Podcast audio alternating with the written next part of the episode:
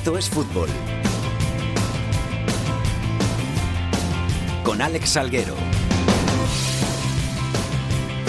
Hola, ¿qué tal? Muy buenas tardes a todos y bienvenidos una semana más a Esto es Fútbol, el rinconcito en cope.es para todo el fútbol de segunda, el fútbol de segunda B y el fútbol de tercera. Volvemos esta semana, segundo programa de la temporada y nos venimos al viernes porque ha habido jornada de la Liga Smart Bank, la segunda división, que así se llama este año en tres semanas. Ha terminado este jueves la novena jornada. Está a punto de arrancar la décima jornada y como teníamos que hablar de todo lo que ha pasado en tres semanas, pues hemos tenido que atrasar un día más el programa, pero no pasa nada porque vamos a contar en profundidad todo lo que ha acontecido en la categoría de plata del fútbol español.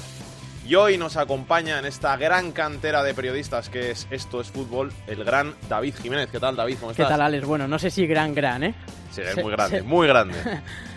El talento es muy grande. Se, se, va a intentar, eso se va a intentar. Tenemos durante 10 meses por, por encima y vamos a intentar pues hacerlo lo mejor posible, eso está claro. Aquí ya sabes que tienes tu hueco y que cuando quieras te puedes pasar. Si quieres hablar de tu rayo, que sé que eres muy rayista, te dejo unos minutitos para que hables. Pues intentaremos aprovechar cada granito de arena toda la, todos los viernes en este fútbol para, para hablar de, de mi rayito, como bien has dicho. Hoy, a los mandos de la nave El Gran Hernández, vamos con los titulares.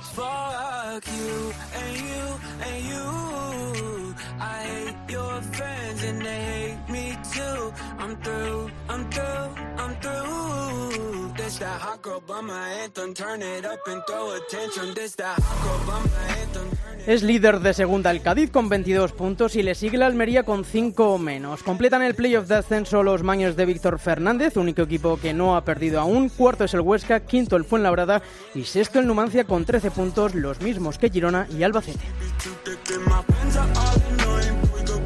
En la zona de descenso está el Málaga con 8 puntos, que rascó un empate ayer ante el Zaragoza. Siguen en la zona roja el Mirandés con 8, Deportivo de la Coruña con 7 y con 6 puntitos el colista de la categoría que es el Oviedo. Los cuatro equipos de abajo solo han conseguido una victoria por ahora.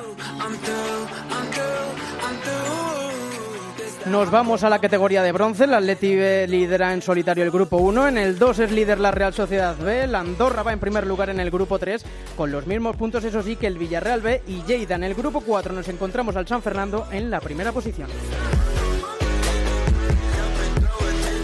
Y una noticia no muy buena para el fútbol, los jugadores del Lorca Deportiva de tercera división vuelven a ser engañados. Tras varios meses sin cobrar, los directivos vuelven a incumplir las palabras y los jugadores ya acumulan hasta tres meses sin recibir dinero. Por si fuera poco, los jugadores tienen que pagar de su bolsillo las botellas de agua para refrescarse tras los entrenamientos.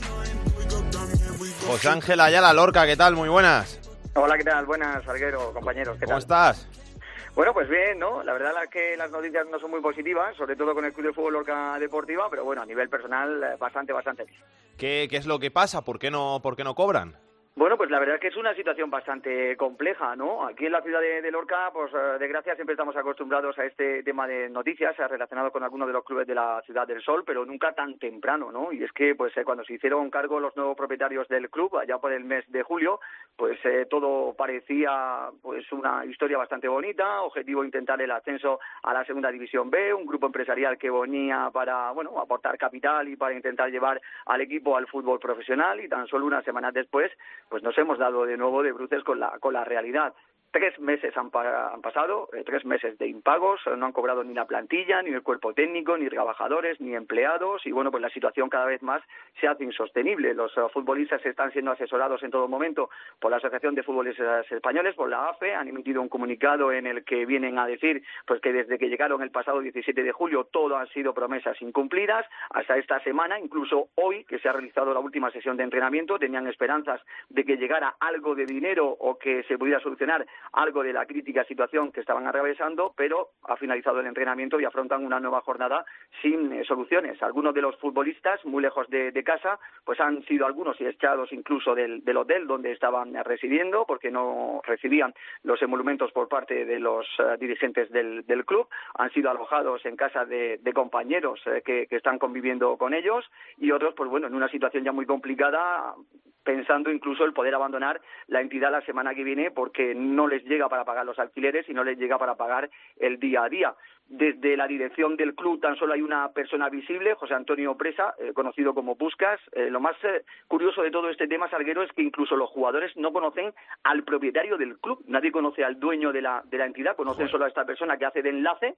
Y entonces, claro, todo esto se está convirtiendo en un auténtico quebradero de cabeza para los futbolistas que, como decimos, pues ahora mismo acumulan tres meses sin cobrar y en una situación bastante, bastante precaria y, y preocupante. Hay que decir que desde aquí, desde Esto es Fútbol, nos hemos intentado poner en contacto con alguno de los jugadores del Lorca Deportiva y pues nos han dicho que no les dejan hablar desde el club, lo cual parece un poco contradictorio que no pagues a tus jugadores, que tengas a gente haciendo su trabajo sin cobrar y que luego encima les prohíbas que puedan hablar para denunciar la situación que viven. De hecho, eh, tenemos el comunicado que les han mandado que dice que ante la falta de rigor que están teniendo diversos medios de comunicación acerca de la situación que actualmente atraviesa el club, queda totalmente prohibido tanto a la plantilla, cuerpo técnico, dirección deportiva y trabajadores a conceder ningún tipo de entrevista o declaración a cualquier medio de comunicación.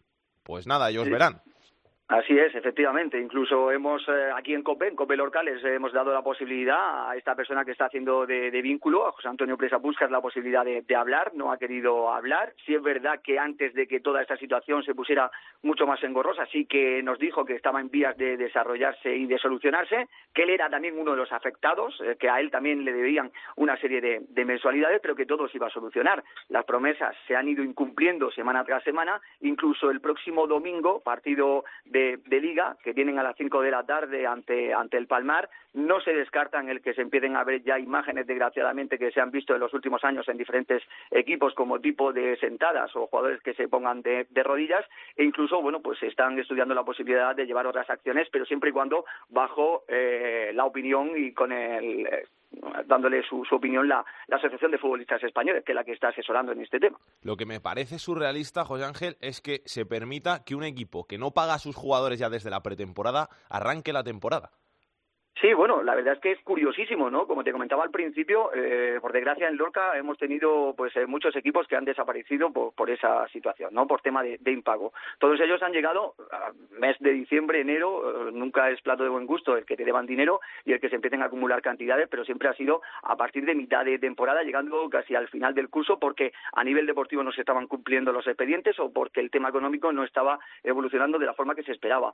Pero es que no se ha visto un duro desde el primer día es que no, eh, bueno, a jugadores que incluso tenían sus trabajos, que compaginaban el trabajo con el, con el equipo, les obligaban a profesionalizar el, eh, su trabajo, a dejar su empleo que ellos tenían, a dedicarse única y exclusivamente al fútbol, les dijeron que iban a ser dados de alta en la seguridad social, ninguno ha sido dado de alta en la seguridad social, a muchos les prometieron el tener ficha P de profesional, no tienen tampoco ficha P de profesional y luego, bueno, en la situación en la que muchos se están encontrando después de tres meses sin poder incluso pues pagar los, los alquileres. Algunos de los jugadores ya están hablando con sus representantes. Recordemos que la nueva normativa permite el que a los tres meses de impago los jugadores queden libres y puedan firmar por el equipo que ellos deseen y hay algunos jugadores pues que ya están estudiando esa, esa posibilidad. Gracias, José Ángel. Un abrazo. Un abrazo, Alex.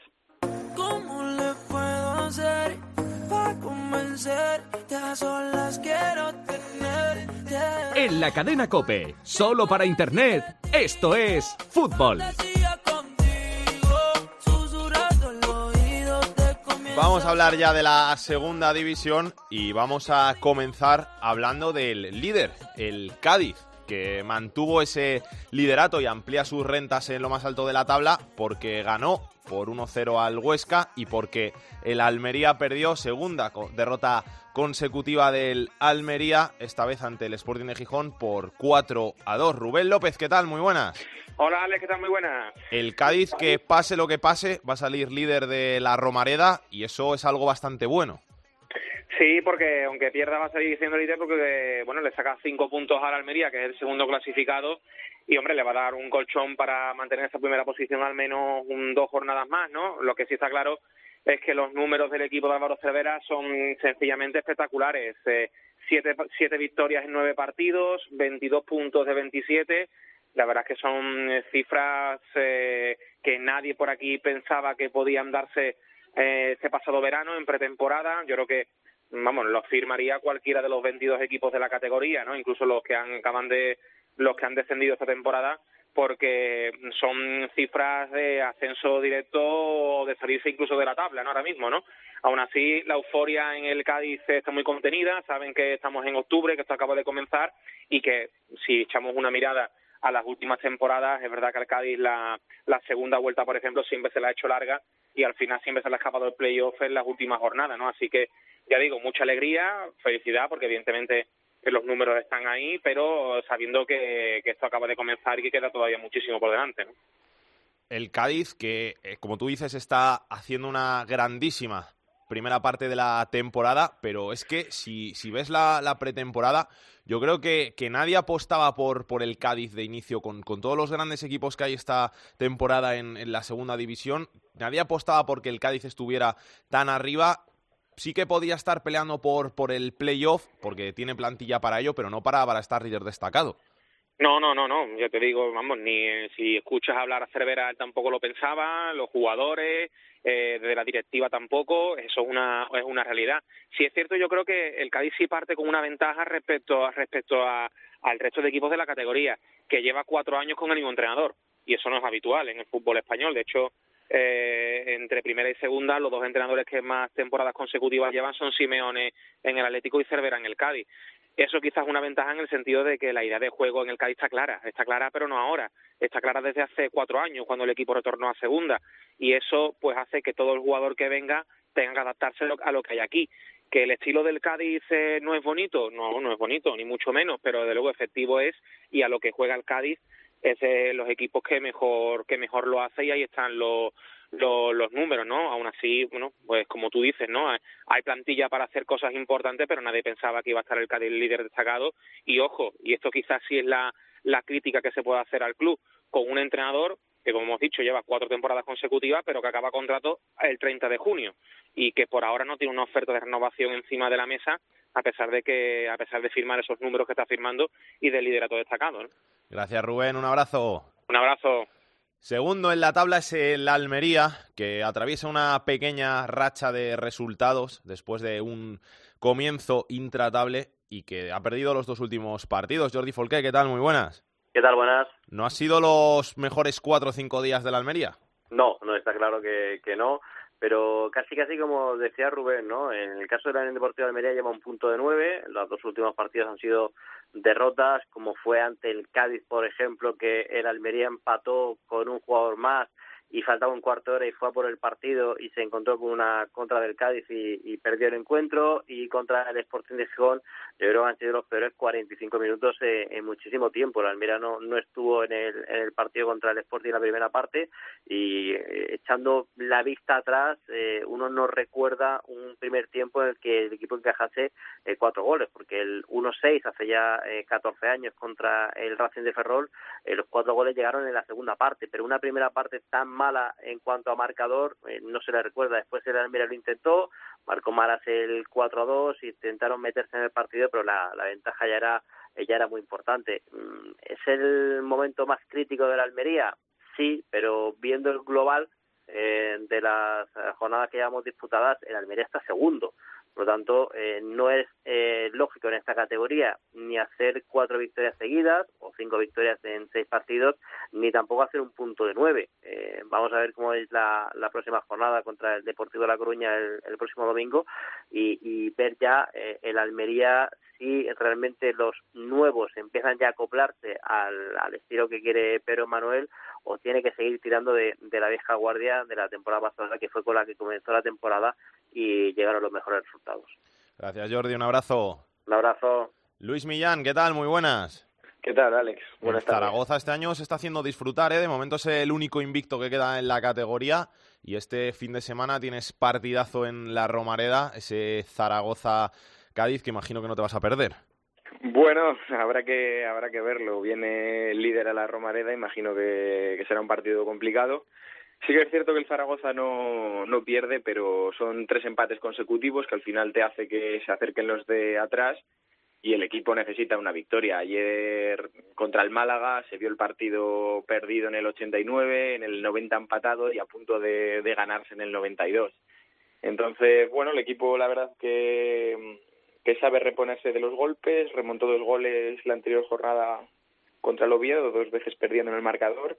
Ayer hizo, hizo lo mismo y por lo tanto el equipo mentalmente está fuerte y sobre todo la revolución de un jugador como es Luis Suárez que, que está llevando al equipo a, a, otro nivel, pero veremos hasta, hasta dónde llega.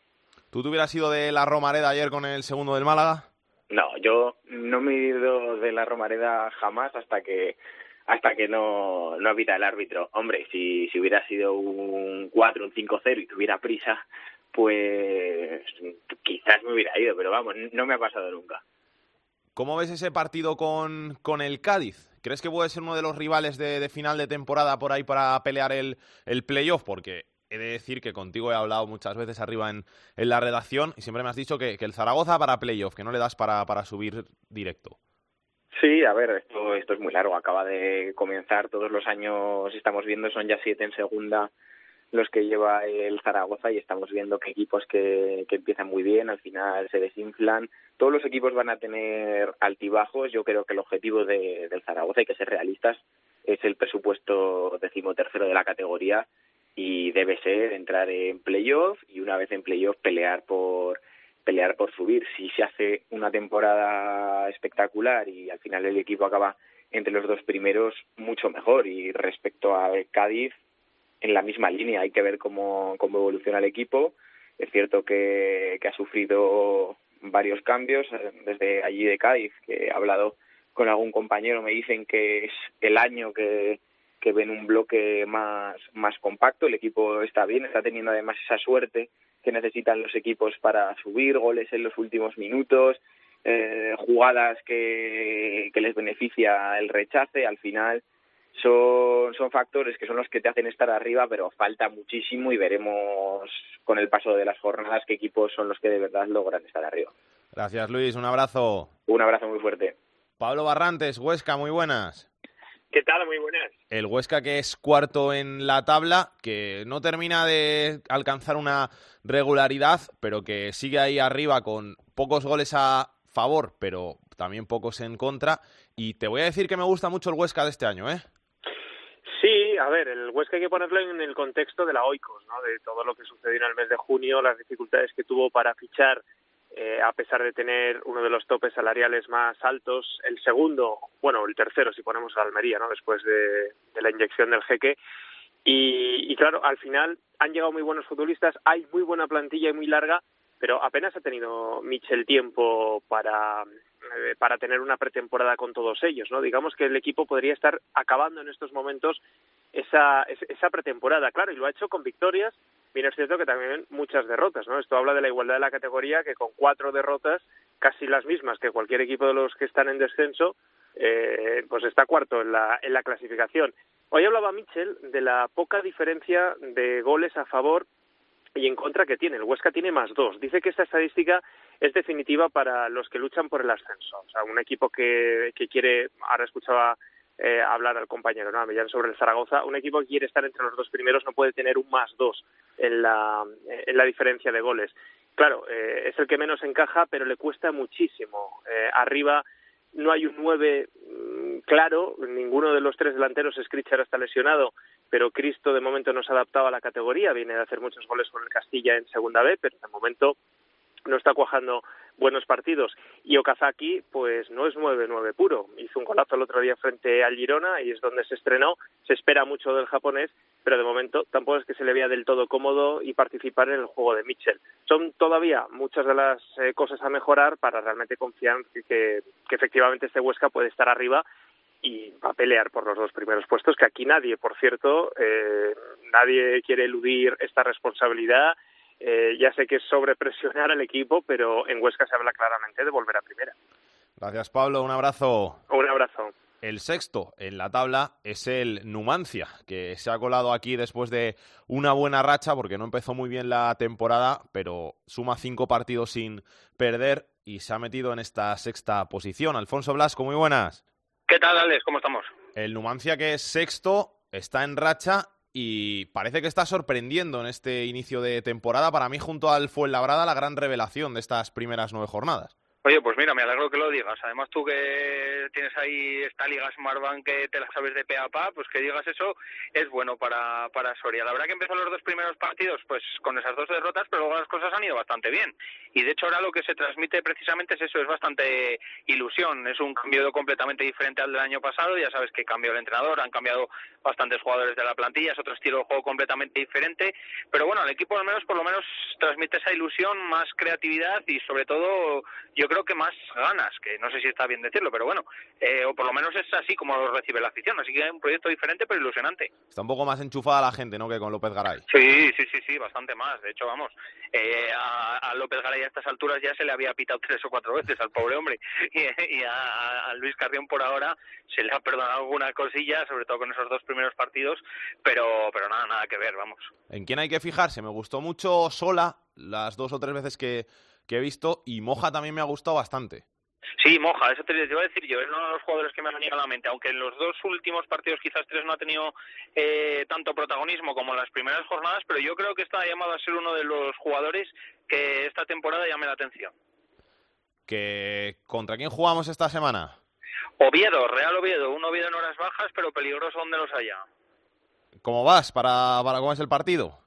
Pues eh, no lo sé, ya sabes que el Nuancia sigue con ese pequeño hándicap de fuera de casa, aunque es verdad que este año todavía eh, perder así muchos partidos o por lo menos dar la sensación como el año pasado no lo hemos visto, sino que se han ido sacando esos empates e incluso ha habido posibilidad de ganar como el otro día en Santander, pero mm, le falta ese puntito de ganar, antes lo hablábamos, fíjate, vamos eh, que estamos volviendo de viaje con los amigos y decía un amiguete, mm, lo de ganar fuera de casa Numancia, ¿cuándo lo veremos? Digo, pues no lo sé, es una buena pregunta, la verdad.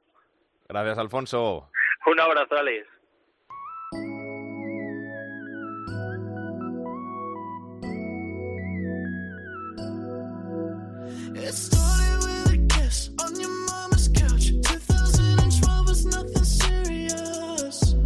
Y ahora una llamada a Almendralejo, porque tenemos que hablar, queríamos hablar con alguien del Extremadura que lo había pasado un poco mal en estas primeras jornadas de liga, pero que las cosas parece que han llegado a buen puerto y suma dos triunfos en las últimas dos jornadas, derrotando a domicilio primero al Alcorcón y en casa al Elche. Nos está escuchando su entrenador, al que agradecemos mucho que esté aquí en estos fútbol y al que ya tuvimos aquí el año pasado en varias ocasiones. Ya se ha vuelto un habitual del programa y nada, pues vamos a saludarle. Manuel, ¿qué tal? Muy buenas. Hola, ¿qué tal? Muy buenas. ¿Cómo estás?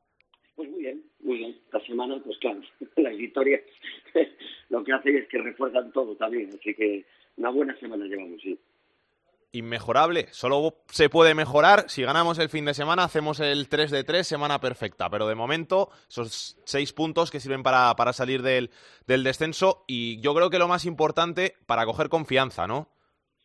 Sí, fíjate, eh, hemos sido un equipo que lo hemos llevado muy bien, en el sentido de que hemos estado serenos y, y, fortalecidos porque teníamos una idea que y un camino trazado que, que creíamos que lo estábamos haciendo bien, pero que efectivamente las, las victorias son las que te refuerzan y redondean todo ese trabajo, ¿no? Que aunque aunque tú estás reforzado por lo que haces, la victoria refuerza muchas cosas y también refuerza esa serenidad que, que teníamos, esa eh, seguridad en lo que hacemos, ¿no? Es evidente que era cuestión de tiempo, pero bueno, que el sábado contra el Corcón haya sido nuestra primera victoria pues de la forma que fue, un partido trabado, difícil, pues mm, eh, hemos conseguido muchas cosas con eso. Y luego en casa, refrendarla con la primera victoria en casa, pues hombre, ni te cuento. Eso hace que todo se refuerce, que todos estemos eh, pensando que, que lo que aguantamos mientras no ganábamos nos ha reforzado muchísimo más. ¿eh? Eso sí lo pensamos.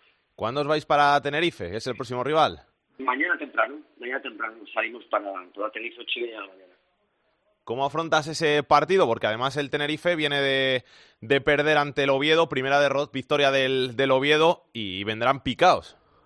Sí, pero no cambiamos, no cambiamos el paso por lo, por lo que haga el equipo eh, que, haya, que haya hecho anteriormente a nosotros, porque creo que nos equivocaríamos. Eh, que el Tenerife haya perdido ayer no significa eh, que el, el sábado sea un rival más fácil, o sea, quién sabe. Lo que sí nosotros partimos de nosotros mismos, de cómo estamos, de, qué es lo que tenemos que hacer en el campo.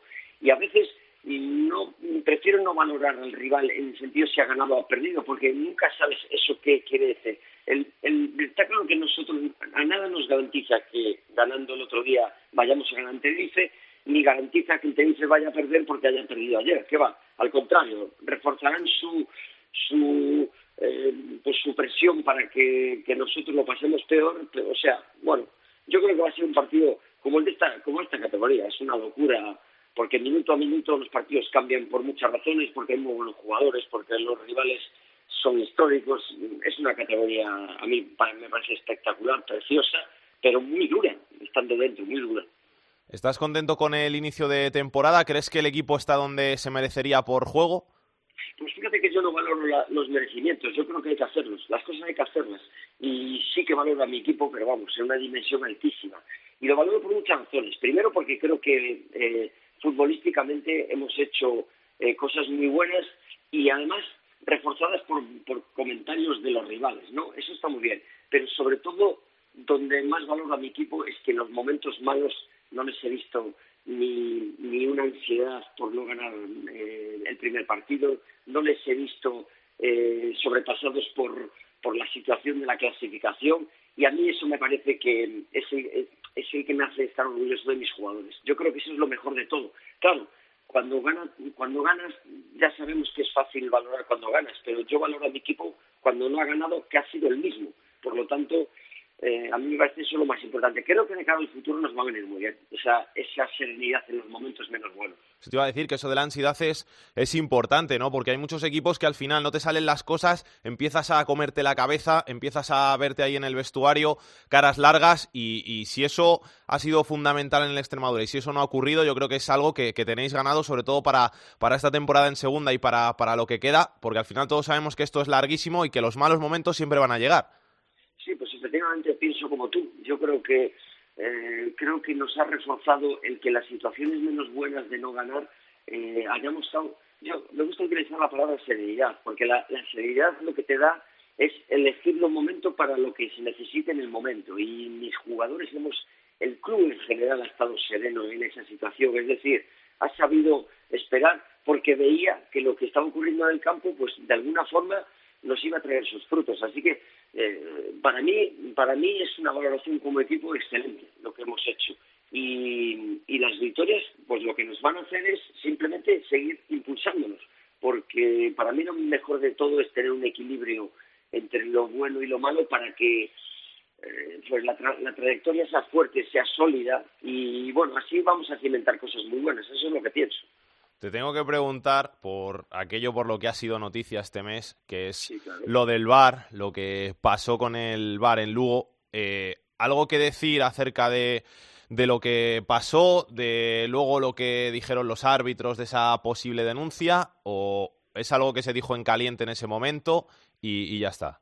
Sí, bueno, no tengo ningún problema en hablar sobre eso. Primero porque yo creo que la única palabra que no debí utilizar, y lo acepto perfectamente, es la palabra manipular en ningún momento dije manipular de que cambiaban las imágenes para eh, perjudicarnos o que fuesen contra la Extremadura. ¿Qué va? Lo dije de una forma... Claro, yo sé que la palabra manipular en sus acepciones hoy en día significa muchas cosas malas, ¿no? Pero un manipulador de alimentos en un centro comercial no es que esté metiendo cosas en la comida.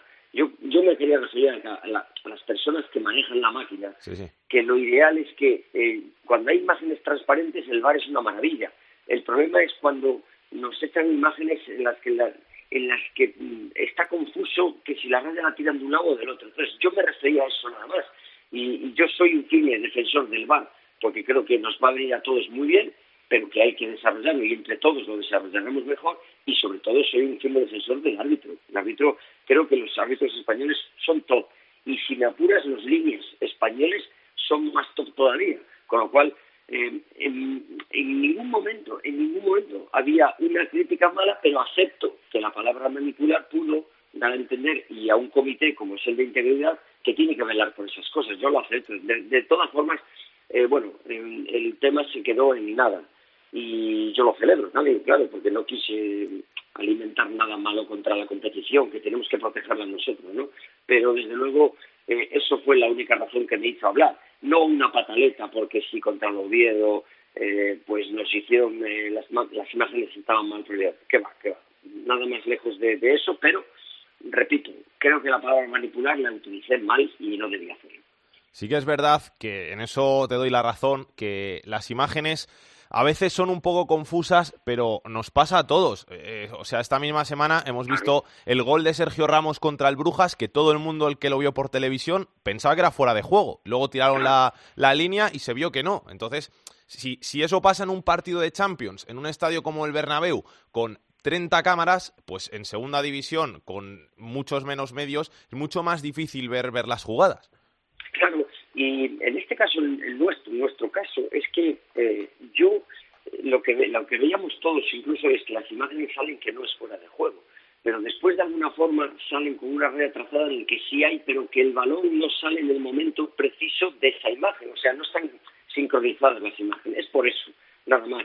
Entonces, lo que yo, a lo que yo apelaba es, vamos a, a ver si son capaces en el bar de que las imágenes sean transparentes, es decir, fuera de juego, no fuera de juego, penalti, no penalti, mano, no penalti, que es, eh, por cierto, que a nosotros en algunas jugadas el VAR ha salido penalti, no penalti, nos ha favorecido, eh, eh, fuera de juego, no fuera de juego, no se ha perjudicado, perfecto, pero no es perjudicar ni favorecer, lo que es es lo que lo justo. Si es fuera de juego, se pita, no es fuera de juego, no se pita, por lo tanto gol. Fenómeno. A mí me parece es que, vamos, para mí el VAR es una maravilla, una auténtica maravilla. Yo es que cuando lo desarrollemos bien y cuando sea mejor, es que yo creo que ya solo de 60 jugadas que antes se iban al ligo, con que 40 se arreglen, ya hemos mejorado lo que es la parte fútbol. Ahora, otro debate es cuánto se paga, si se paga mucho, si demasiado revisan y tardan mucho, pero yo creo que eso es, tenemos que ayudarles y ser todos conscientes de que al principio tendrá que ir todo más lento hasta que se desarrolle bien, porque cuando eh, estos deportes que lo tienen ya súper eh, eh, implementado, como no sé, la NFL se me ocurre, ¿no? Es que es que eso llevan más de 20 años de diferencia. ¿Cómo, cómo en dos meses queremos ahora que, que todo sea perfecto? ¿Qué va? ¿Qué va? Creo que debemos de desarrollarlo todos los que estamos metidos en este mundo, jugadores, pues directivos, pues pues la gente del bar, árbitros, eh, comités, creo que entre todos lo vamos a desarrollar mejor, sin duda, sin duda. Volviendo a lo deportivo, eh, ¿cómo ves la temporada este año? ¿Cómo ves la categoría? Porque a priori en estas primeras jornadas parece que está todo mucho más igualado que el año pasado. Sin ninguna duda. Eh, y sobre todo porque mm, lo que hablábamos antes, fíjate lo que son las urgencias. Eh, Alex, cuando el Oviedo ayer gana su primer partido y resulta que realmente está a tres puntos de la mitad de la tabla. Y, y hay equipos pues como el Sporting, eh, como el Málaga y otros tantos que llevan una victoria. Y, y aún encima veis que casi no hay distancias entre los equipos, entre una victoria y dos victorias. Pues eh, la palabra que se utiliza, que utilizamos en la segunda visión es el puff, increíble. Porque, porque realmente, de verdad, es que es una, una competición que es una pasada, es preciosa. Yo creo que la gente que no esté dedicada en ninguno de los equipos tiene que disfrutar una, una barbaridad, porque es una alternancia de posibilidades de cada equipo para ganar los partidos que es tremendo, es tremendo. Por eso requiere una concentración absoluta eh, de jugadores, de técnicos, de cada partido, eh, trabajarlo como, como, vamos, de una forma increíble. Bueno, yo creo que es ideal, ideal, una categoría ideal. Ya se dice, ¿no?, que es la, la competición más difícil, más igualada de, de todas, de todas las ligas extranjeras y todas las ligas que hay en Europa. Sí, hombre, es evidente que habría que conocerlas todas eso, pero por ejemplo la, la segunda inglesa pues en su, de su manera, que es un poco el sistema que utilizamos aquí, es otra segunda muy complicada, complicadísima, por lo que dicen, ¿no? Bueno, pues es que nuestra segunda, hombre, solo tienes que ver qué tres, qué tres partidos hay hoy este jueves, sin contar los del martes y el miércoles, que hoy, hoy juegan Almería Sporting, hoy juegan eh, Girona Depor y juegan eh, Zaragoza Málaga. esto, esto es una locura, es una locura de segunda división. Que Manuel, muchas gracias por pasarte por, por Esto es Fútbol. Un placer, un lujo hablar contigo, con alguien que habla tan claro y eso se agradece mucho aquí en, en la radio, en, en, el periodismo, porque ya no quedan hombres como tú que hablen y digan las cosas tan claras y que nada, que mucha suerte para la Extremadura para, para esta temporada. Muy bien, pues nada, agradezco tus palabras y bueno, entre todos hacemos que esto sea una profesión preciosa como la que es. Muchas gracias. Un abrazo. Un poquito peor que el Extremadura está el que era el antiguo equipo de Manuel Mosquera, el Deportivo de La Coruña. Leti Chas, muy buenas. Hola, ¿qué tal? Muy buenas tardes. El Depor que es penúltimo, que puede ser colista esta misma jornada. ¿Y cómo está Anquela en el banquillo? Bueno, pues cuestionadísimo, como te puedes imaginar. Esta misma semana, el lunes, comparecía el presidente Paco Zas eh, para decir, primero, que tenía confianza en el entrenador, que no se había planteado una destitución, pero después que si el Depor, según sus palabras, perdía 6 a 0 en Girona y 6 a 0 ante la Almería en Riazor, no continuaría en Kela. Bueno, no ha perdido 6 a 0 en Girona, pero sí ha perdido 3 a 1 con muy mala imagen. Ayer, en el descanso, ya se iban los blanquiazules por 2 a 0. Parecía que le daba un poco de oxígeno a Borja Valle con el 2 a 1, pero finalmente 3 a 1 definitivo y el equipo lleva ya ocho partidos sin ganar, han pasado nueve jornadas, solo se ganó en el estreno liguero precisamente ante el colista, ante el Oviedo y desde entonces es que parece que vamos de mal en peor. Aquí en A Coruña el ambiente está muy muy enrarecido y desde luego Anquela va a tener su última, ultimísima oportunidad ante la Almería y te diría que incluso con un empate puede su futuro peligrar. Yo creo que solo le salva dar una buena imagen y conseguir una victoria. Como dices, además, el Depor es que puede empezar ya ese partido siendo el colista si el Oviedo eh, consigue sacar algo de ese partido que comentabais con el Numancia. Así que eh, habrá además una concentración previa de aficionados, eh, tanto de Peñas como de los Riazor Blues, en las horas previas al partido, precisamente porque están en redes sociales llamándose unos a otros para criticar este mal momento que muchos catalogan que es el peor del Depor en los últimos 30 años, porque claro, estamos hablando de que un equipo como el Depor eh, está en, ahora mismo en zona de descenso a Segunda B. ¿Qué le pasa al equipo? Tú que estás ahí viendo todos los días los entrenamientos, los partidos, ¿qué, qué podemos diagnosticar al, al?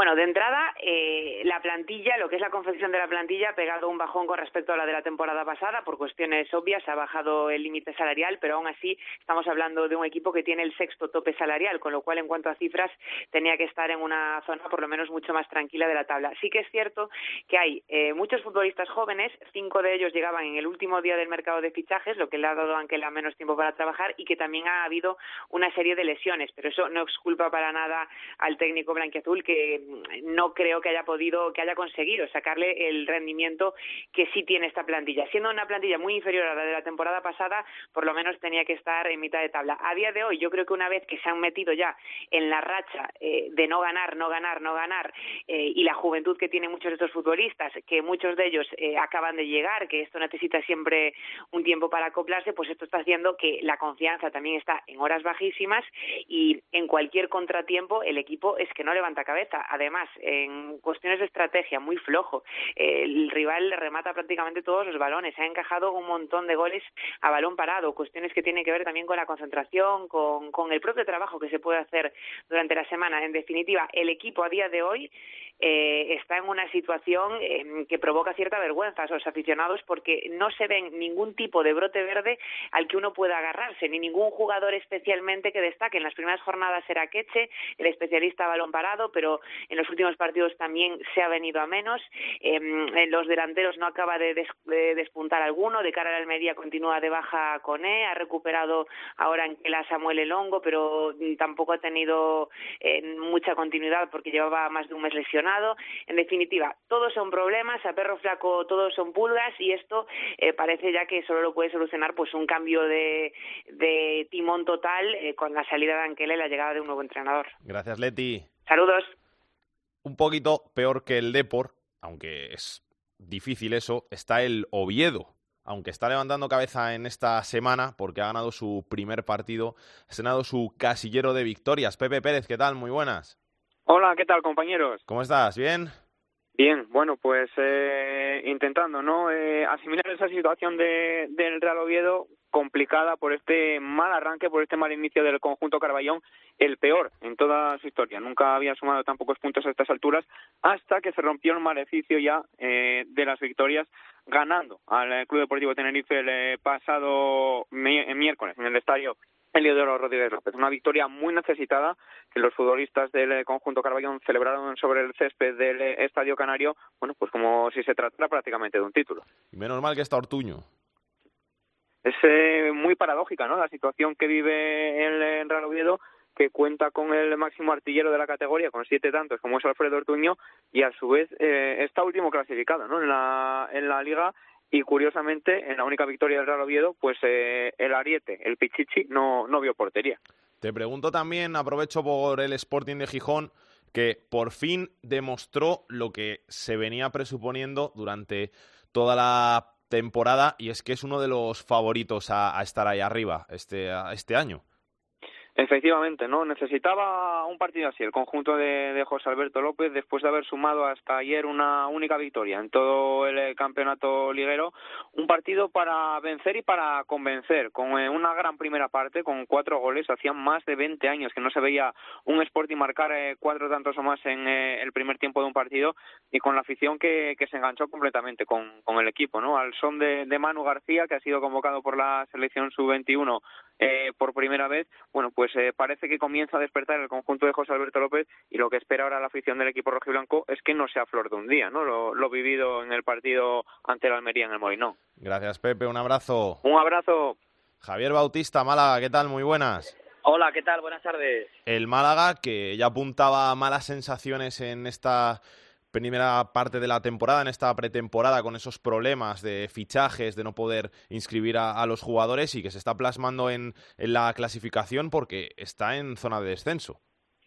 Sí, está en zona de descenso y lo que es peor, el calendario no es muy halagüeño que, que digamos, porque eh, tiene que jugar el domingo con el Huesca y la semana que viene recibir al, al líder, que veremos si ese partido del Málaga-Cádiz del sábado se puede o no jugar, si hay convocatoria y hay éxodo en una corta plantilla del, del Málaga. Pero bueno, eh, está, yo creo que el Málaga va a estar circunstancialmente en zona de descenso. De los ocho partidos que ha jugado y en las tres derrotas, por ejemplo, que ha tenido, eh, no ha sido inferior al rival y ayer fue pura mala suerte. Se adelanta en el marcador con Lombán en un cabezazo en el 88 y a Perro Flaco todo le son pulga porque a la siguiente jugada saca de centro el Zaragoza, le hace el 2-2 y en el descuento pudo haber marcado el 3-2 el equipo eh, zaragocista. Quiero decir con esto que, bueno, dentro de la mala planificación que ha habido, de la mala gestión existente y de lo corta que es la plantilla porque tiene que hacer eh, mil conjeturas, Víctor, en cada convocatoria y en cada once para no incurrir en alineación indebida, bueno, pues con eso el Málaga está compitiendo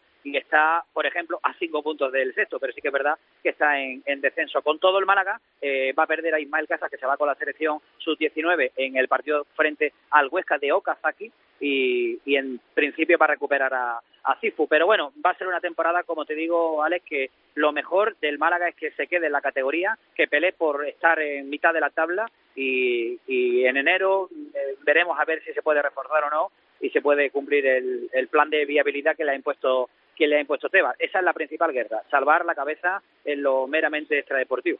Gracias, Bautista. Un abrazo. Un saludo. Millán Gómez, el hombre que más sabe de la segunda división. ¿Cómo estás? Hola, ¿qué tal, Alex? Muchas gracias. Muy bien, todo muy bien. ¿Cómo has visto esta jornada de entre semana? ¿Algo que quieras destacar?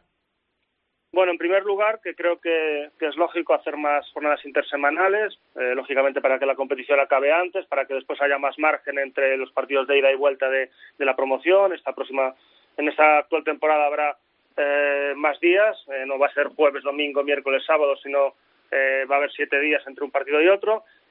Eh, sí que es cierto que me gustaría que hubiesen estado estas jornadas intersemanales más repartidas y no, dos en apenas tres semanas.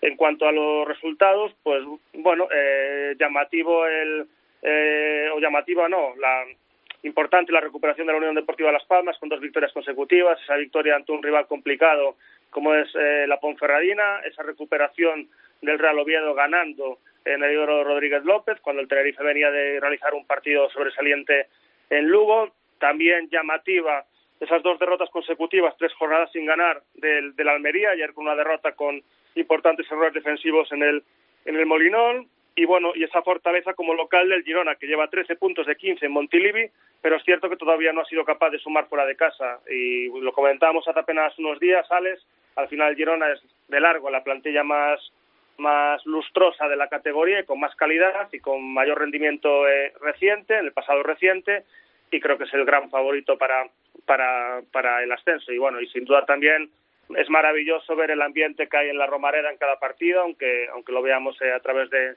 de, televisión, y es importante que, que la gente se vuelva a enganchar al Real Zaragoza y ojalá el Real Zaragoza más, más pronto que tarde pues vuelva a su sitio, que es la primera división. ¿Cómo ves ese Zaragoza-Cádiz del, de este fin de semana, del, del domingo? Bueno, pues un partido muy atractivo. Al final, eh, un partido muy atractivo.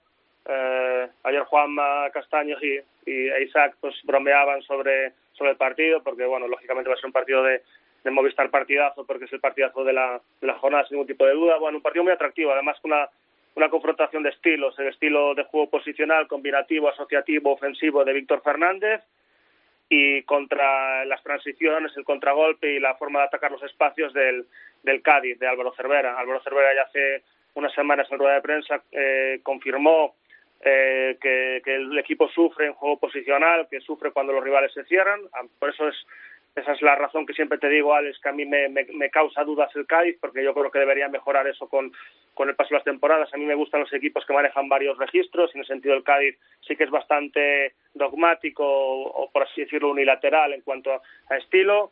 Creo que es un partido muy atractivo, una confluencia de estilos. En principio, eh, el, el Real Zaragoza es un rival cuyo estilo le viene bien al Cádiz, porque lo, lo lógico es que tenga el dominio de la posesión el Real Zaragoza y el Cádiz castiga la contra, el Cádiz viene en una situación muy importante, después de nueve jornadas ya son seis puntos de, distancia sobre el ascenso directo, que precisamente lo marca el Real Zaragoza, pero hay que decir que Zaragoza tiene un partido menos, veremos si el Zaragoza no le entran dudas después de dos partidos en la Romareda con dos empates consecutivos sin ganar, después de haber vencido los tres primeros como locales, y un partido muy atractivo. Eh, yo creo que ahora mismo está mejor el Cádiz, pero el público de, de, la Romareda pues va a ayudar al Real Zaragoza sin ningún tipo de duda y si la gente se engancha en Zaragoza, el Real Zaragoza yo creo que habrá conseguido un 50% de su objetivo.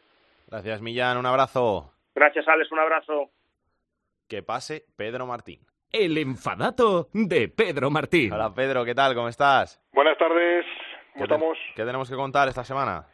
Pues eh, eh, la semana pasada hablamos del Oviedo y se de su mala situación y ahora vamos a hablar del Deportivo, que está más o menos penúltima hora con, con siete puntos y un comienzo de liga malísimo, justamente cuando en esta temporada se cumplen 20 años de su título de liga, que fue en el año 2000.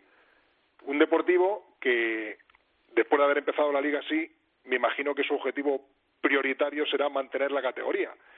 Y recordemos que el Deportivo, mmm, hace mucho tiempo, pero hubo dos veces que bajó de segunda división a la categoría inferior. Eh, primero fue en el año 1974, cuando no había segunda B, es decir, bajó a tercera división, estuvo un año en esa categoría y el año siguiente volvió a subir a segunda, y seis años más tarde, en 1980, ya con la segunda división B, bajó a segunda división B, entonces acompañado del Celta y los dos equipos gallegos eh, más importantes, al año siguiente volvieron a, a segunda división. No es la primera vez que el Deportivo se encuentra en situaciones parecidas, pero sí, evidentemente, es la primera vez que sucede desde que surgiera el gran Super Depor a principios de los años 90, ganara la Liga en el año 2000 y ya con ese estatus de campeón de Liga es la primera vez que realmente el Deportivo se encuentra en aprietos para mantener la categoría en segunda división. Vamos a ver cómo se evoluciona en las próximas jornadas, pero evidentemente el comienzo de Liga del Deportivo no está eh, para eh, tirar cohetes y lo más seguro que las próximas jornadas lo siga pasando mal. Gracias, Pedro. Un abrazo. Hasta luego.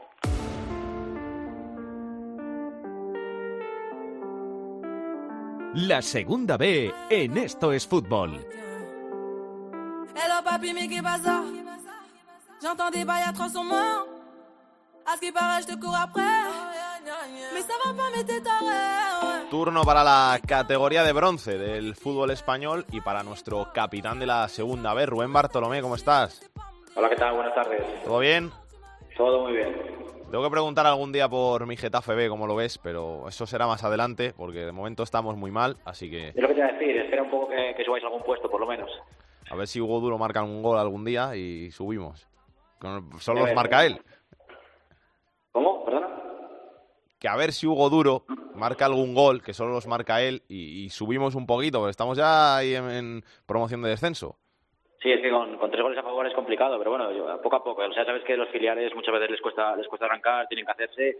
Y, y bueno, eh, ha habido otros filiales que también les ha costado mucho en, en este grupo 1 y que han empezado a arrancar esta semana, así que bueno, todavía hay tiempo. Vamos a hablar del grupo 1, donde dominan las Baleares. Sí, ya lo decíamos la semana pasada que estaban eh, los equipos de, de Baleares eh, dominando y de momento siguen, eh, siguen sin frenar. Atlético Baleares y, y Ibiza que, que jugaban en, en casa y vencieron ambos por, por 2-0 y siguen en, en lo más alto. Y, y la Peña Deportiva que, que también era uno de los equipos que estaba arriba y que no pudo pasar el empate en, en casa de, del Melilla, bueno, pues que se cuelga un pelín de esa lucha con, con el Baleares que estaba empatado y quienes han despertado también son los dos filiales de Madrid, ¿no? Tanto el Atlético de Madrid B como el, el Real Madrid Castilla, el Atlético de Madrid B que, que pasó por encima de de los Reyes en una segunda parte espectacular, porque la primera acabó 0-0 y al final el partido acabó 4-0 para, para el Real de Atleti y el Castilla que fue al revés, que fue muy madrugador, en el minuto 20 ya ganaba 3-0, luego el Rayo Majadahonda, así que parece que consiguió aumentar un poco más el partido e, e igualarlo y, eso hizo bueno pues que, los dos filiales estaban también llamados desde el principio de temporada a estar bastante arriba eh, hayan conseguido ganar. Eh, no están muy allá los equipos madrileños, pese a que también el, Inter sigue estando entre, los primeros, pero es que eh, el San Sebastián de los Reyes, por ejemplo, el Getafe del que hablábamos, eh, y algún equipo más están sufriendo en este inicio de temporada y el San Sebastián de los Reyes, que es el colista de esta categoría con, tres puntitos y que le está costando empezar mucho en este inicio de, de campaña y con ese correctivo que se llevó en casa del Atleti, pues tampoco eh, va a reaccionar. En el grupo 2 mandan los filiales. Igual que la semana pasada, que estaban ya arriba los, los filiales dominando y de momento quieren, eh, quieren seguir y, y, alguno de los que todavía no estaba arriba del todo, pues que también eh, va empujando y va, va llegando ahí. Era el, el Valladolid de Promesas, el, el equipo que era líder la, la semana pasada y fue el que no pudo puntuar porque cayó en casa de, la Morevieta, pero como detrás de él llegaban tanto el Real Sociedad B como el Athletic B y los dos han ganado con muchísima contundencia porque sobre todo el caso de, de la Real, vamos a hablar ahora, eh, ha sido muy sorprendente porque el duelo del Athletic y de, era contra Osasuna, contra otro filial y, se le puso de cara muy muy muy pronto, ¿no? Porque sobre todo con, un gol en, primera puerta que sacó metiendo Osasuna eh, en el minuto 20 que, que fue el 2-0, creo que se le puso muy bien al Athletic Club pero es que la Real Sociedad B ganó 0-5 en casa de un Baracaldo que ha empezado sufriendo bastante esta, esta temporada en los primeros compases, que en casa yo creo que no llevamos una goleada así desde hace muchísimos años, habría que, que preguntar a la gente de allí que, que una goleada así en casa y, y que ha sido un, duro correctivo. Y bueno, los, los filiales eh, que están arriba con una cultura y deportiva leonesa que también poco a poco va llamando a las puertas de arriba y el Unión Deportiva Logroñés después de años de sufrir, el año pasado ya demostraba que volvía a ser eh, el equipo que a principios de la década eh, estaba llamando a, segunda división y que vuelve a estar arriba, y quienes no acaban de arrancar una semana más son los dos equipos de, de Salamanca, de, ni Salamanca UDS, que sigue por fuera del puesto de descenso, pero después de, de, empezar muy bien la temporada parece que se ha quedado ahí eh, frenado, y Unionistas, que siguen en puestos de descenso y que son dos equipos que, no, acaban de, de salir de, de ahí abajo. En el grupo 3 sigue llamando la atención la situación del Hércules, que lleva cinco derrotas seguidas y que lleva un punto. Sí, el, creo que es el peor equipo a día de hoy de, la categoría, con, un solo punto, después de que en el grupo segundo eh, ya estén todos con mínimo tres puntos. Y, la verdad que lo único positivo para, el Hércules es que, pese a que es colista, está igualado con el Badalona y, parece que los focos al final los comparte con, más gente, pero sí, es un equipo que estaba llamado a estar arriba, que, que ha tenido, es verdad, que algún, eh, algún partido complicado de este de temporada y el campo de Llagostera era también difícil, pero es que se le pone todo cuesta arriba, ¿no? Porque se habían empezado ya ganando esta semana, eh, visto como con dos penaltis le ha dado la vuelta el, el Llagostera, eh, un Llagostera que, como digo, en casa es muy complicado, pero que no había empezado la liga muy allá porque estaba en la zona media baja de la tabla y, y que se está poniendo muy, muy cuesta arriba el Hércules. El, por arriba, el, el Andorra de, de Piqué, y el Villarreal B junto con el Vida Esportivo son los, los tres líderes porque está bastante comprimiéndose bastante por, por ahí arriba después de que ni Andorra ni Villarreal B consiguieran ganar en ese duelo en, entre ellos por, por, el liderato y al final se comprime porque está el Castellón también porque está el Barça B al final hay muchos equipos arriba. Quizá los únicos que están así descolgados son como decimos Hércules y Badalona con, con un punto porque los demás al final están muy comprimidos también y en el grupo cuarto, el San Fernando que se impuso en ese duelo por arriba al Badajoz y que sigue líder con 16 puntos, mejor equipo de la categoría. Sí, eh, porque tenemos alguno con, con 15 en el grupo 1, por ejemplo, pero con, con 16 y sin haber perdido. Eh, no, teníamos, no tenemos a ningún equipo. Tampoco ha perdido en este grupo cuarto el, el Marbella, pero es que solo ha ganado dos veces y ha empatado cuatro, lo que le permite estar eh, arriba porque está quinto, pero, pero obviamente estar lejos de, los 16 puntos de San Fernando con, cinco victorias y un empate. era un duelo muy pronto todavía, lógicamente, porque estamos en, la jornada 6, pero era un duelo por, por ese liderato entre, entre Badajoz y San Fernando, en casa de Badajoz, pues acabar llevándose la victoria en San Fernando es bastante importante para, para ellos. Eh, también es reseñable que, que, el Real Murcia, que lo decíamos la semana pasada, que le estaba costando empezar, pues bueno, ganó bastante fácil al, al Villarrobledo, 3-0, para salir de esas posiciones de abajo y, y coger un poquito de aire. Están en, en la media en media de la tabla.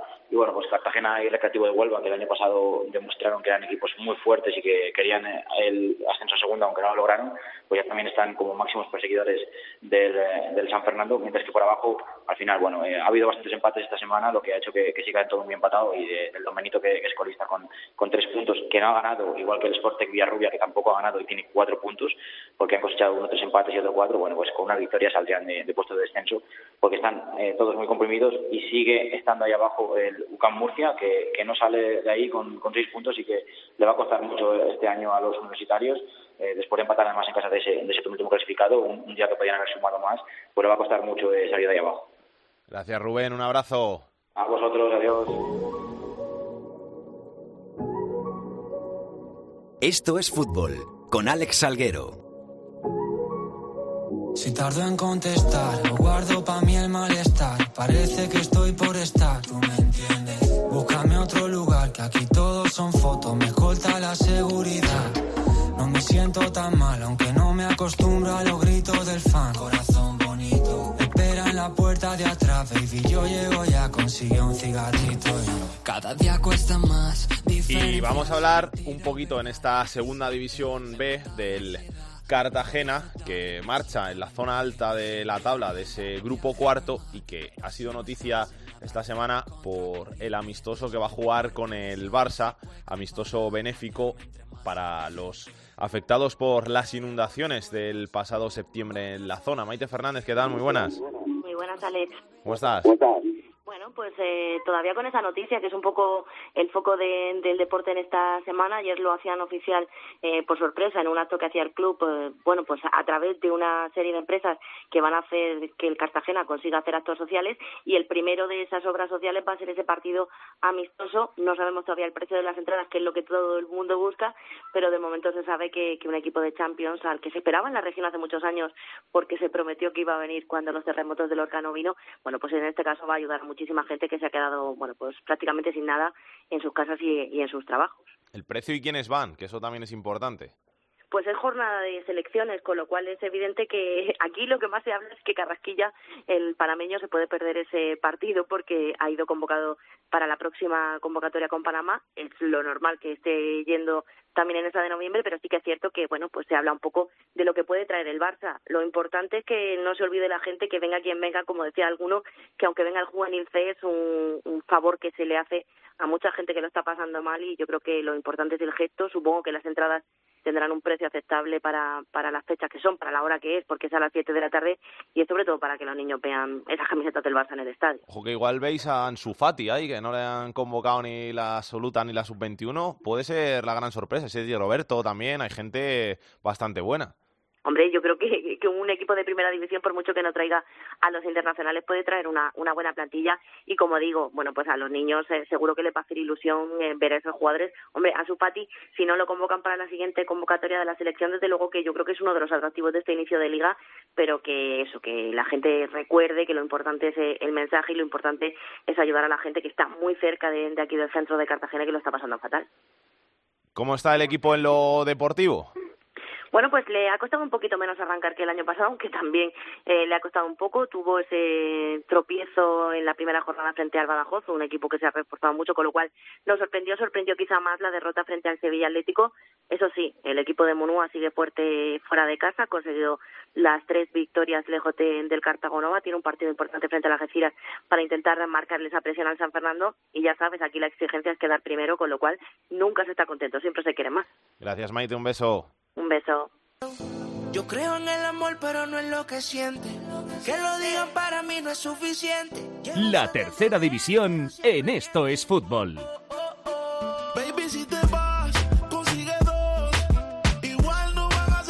Jorge Fernández nos trae la actualidad de la tercera división. Vamos una semana más con la tercera división. Los equipos más goleados han sido el Melilla con 20 goles en contra, seguido del Mirandés B, La Bañeza, Pozo Blanco y Ecija Balompié, que han encajado ya 18 goles. En cuanto a los goleadores, el Ibiza Pitiusas es el más goleador de la categoría con 18 tantos, seguido de Hospitalet, Horta y Jerez Deportivo, que han marcado ya 17. En cuanto a los nombres propios, el Pichichi esta semana está compartido por Cristian del Caudal Deportivo y por Nacho del Alfaro, que ha marcado cada uno 9 goles. Y la noticia de la semana, Alex, hay que irse hasta Ávila porque el Real Ávila Club de Fútbol, que actualmente milita en tercera división, se ha convertido en el primer equipo, uno de los primeros equipos que ha implantado el teléfono contra la violencia en el deporte, un servicio para la prevención del acoso y la violencia en el entorno deportivo. Esperemos que esto también sirva para ir poco a poco, o sin tan poco a poco, para ir de un golpe acabando con esta lacra que también afecta al fútbol en todos sus niveles. Hasta la semana que viene, Alex. Yo que pensé que era feliz, todo iba bien hasta que te vi. Estás tan bella, ya, ya. Desordenaste mi cabeza. La agenda de la semana, como siempre, para Hitor Puerto. Comenzamos el repaso a la agenda futbolística del fin de semana con la segunda división, jornada 10. Destacamos los dos grandes partidos del fin de semana. El primero el domingo a las 4, el Real Zaragoza que recibe al Cádiz y el mismo domingo a las 8 el Huesca recibe al Málaga. En la segunda división B, jornada número 7 para los cuatro grupos. En el grupo 1, el Racing de Ferrol que recibe al líder, al Atlético Baleares. En el grupo 2, el Valladolid Promesas que es tercero, recibe al Real Sociedad B que es primera. En el grupo 3, el Atlético de Levante, que es decimotercero, recibe al líder, al Fútbol Club Andorra. Y en el grupo 4, Derby eh, murciano entre el Lucam, que es decimocuarto, y el Real Murcia, que es decimoprimero. Y acabamos el repaso a la agenda futbolística del fin de semana con la tercera división. Hemos fijado la mira en el grupo 1, jornada 7, partido entre el sexto y el quinto, el Arosa, que recibe al Arzúa.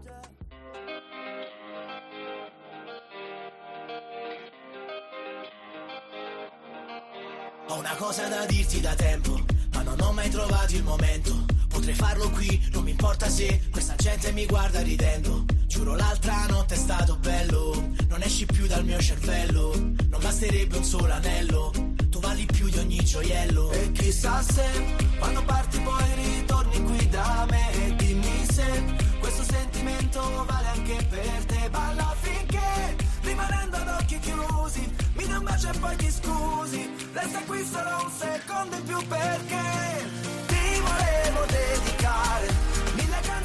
Nos vamos hasta la semana que viene aquí en Esto es Fútbol, donde volveremos con toda la actualidad de segunda, segunda B y tercera, ya en nuestro horario habitual de los jueves por la tarde. Hasta entonces, que lo paséis bien, que disfrutéis. Besos y abrazos para todos. Chao, chao. Para contactar con Esto es Fútbol puedes hacerlo a través de correo. Esto es fútbol. En Twitter arroba es fútbol cope. Y en Facebook, Facebook barra Esto es Fútbol.